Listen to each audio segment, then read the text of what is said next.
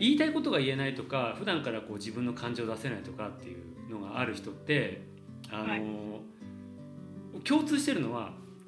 出して大丈夫なのかなっていう思いだと思うんですよね。だからなんかこ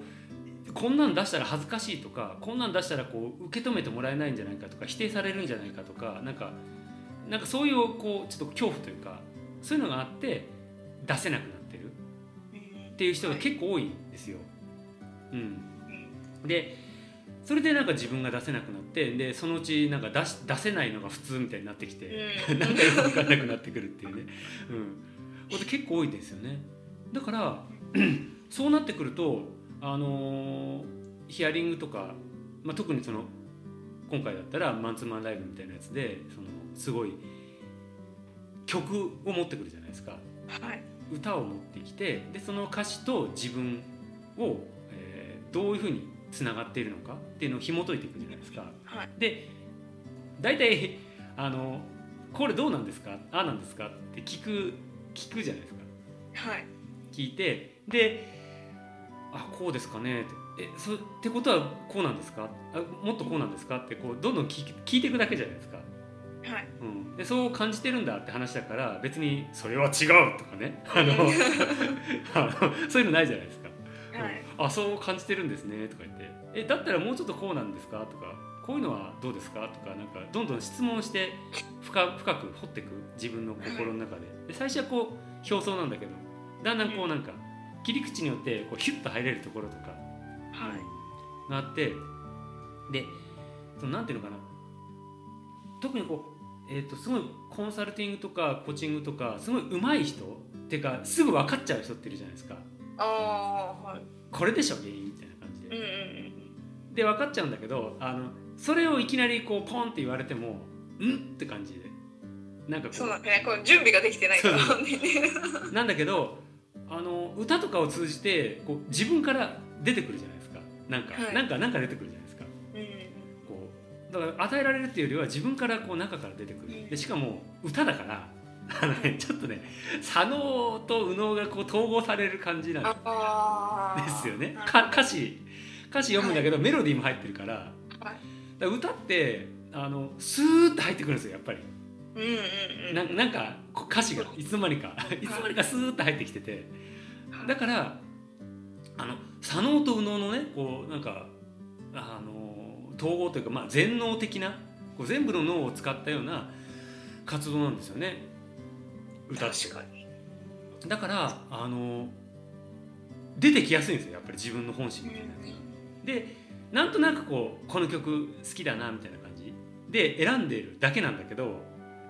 実はもうなんかすごい自分の本音とか本心とかそっちの方とちゃんと分かってるんですよね。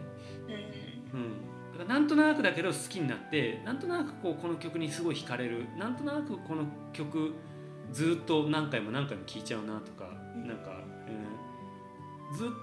その時はこう聴かなくなってもまた 1, 1ヶ月とか2ヶ月とか定期的に聴いちゃうんだよねみたいな感じで。の曲とかって絶対 絶対自分のなんかとすごいくっついてるんですよね。はい、うん、それがあのヒアリングするとこう明確化こう意識感に上がってくるのでそりゃあねあの自分のこう本音本心も魂の方もね喜びますよ。あこいつ ついにあのなんていうかなあの近づいてきたぞみたいな。こう 本当に感じてることになんか近づいてきたぞみたいな感じが出てくるじゃないですか。